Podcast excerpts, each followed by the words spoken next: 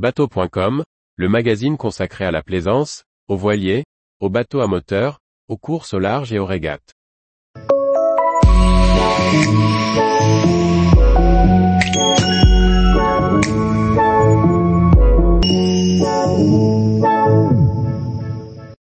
Essai en mer du Swift Troller 48, un modèle familial pour naviguer lentement. Par Chloé Tortera. Avec sa carène semi-planante et ses deux options de motorisation, le Swift Troller 48 offre un programme de croisière lente, et donc une autonomie qui permet de passer du temps en mer. Malgré ses dimensions quelque peu imposantes, elle reste facile à manœuvrer, notamment grâce aux aides électriques. Le Swift Troller 48, comme son nom l'indique, est un troller doté d'une coque semi-planante. Longue de près de 15 mètres et large de 4,50 mètres, elle affiche un poids de 12 685 kg qui lui confère une grande stabilité en navigation, avec un léger tangage néanmoins. C'est à Port Ginesta, en Espagne, que nous avons essayé en mer le Swift Troller 48, avec quatre nœuds de vent et une mer plate.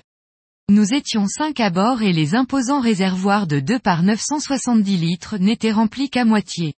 Notre modèle d'essai était équipé de la puissance maximale, deux Cummins QSB 6.7 de 425 chevaux chacun soit 850 chevaux cumulés, une option, alternative à la motorisation standard de 2 par 380 chevaux.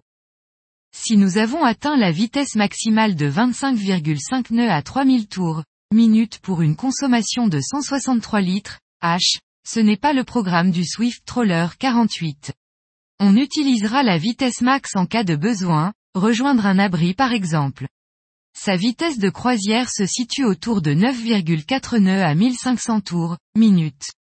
La consommation de 26 litres, heure, lui confère ainsi une autonomie de 714 000.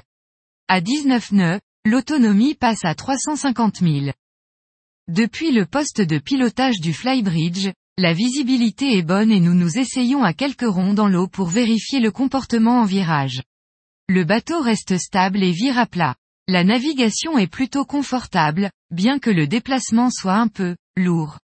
Le Swift Troller a tendance à naviguer un peu sur l'arrière. À 9 nœuds, on peut profiter des invités du bord et discuter sans avoir à parler fort. C'est d'ailleurs bien le programme du bateau, naviguer de manière lente. Le joystick, en option, avec le propulseur d'étrave optionnel et l'hélice est idéal pour les manœuvres délicates, telles que l'amarrage et le départ. En utilisant simplement le joystick, le Swift Troller répond rapidement et se déplace facilement à 360 degrés. Même s'il peut paraître imposant de prime abord, ce modèle de 14,74 mètres est vraiment agréable à piloter et facile à déplacer. Des options de caméra arrière peuvent également rassurer les propriétaires lors de l'amarrage cul à quai. Tous les jours, retrouvez l'actualité nautique sur le site bateau.com. Et n'oubliez pas de laisser 5 étoiles sur votre logiciel de podcast.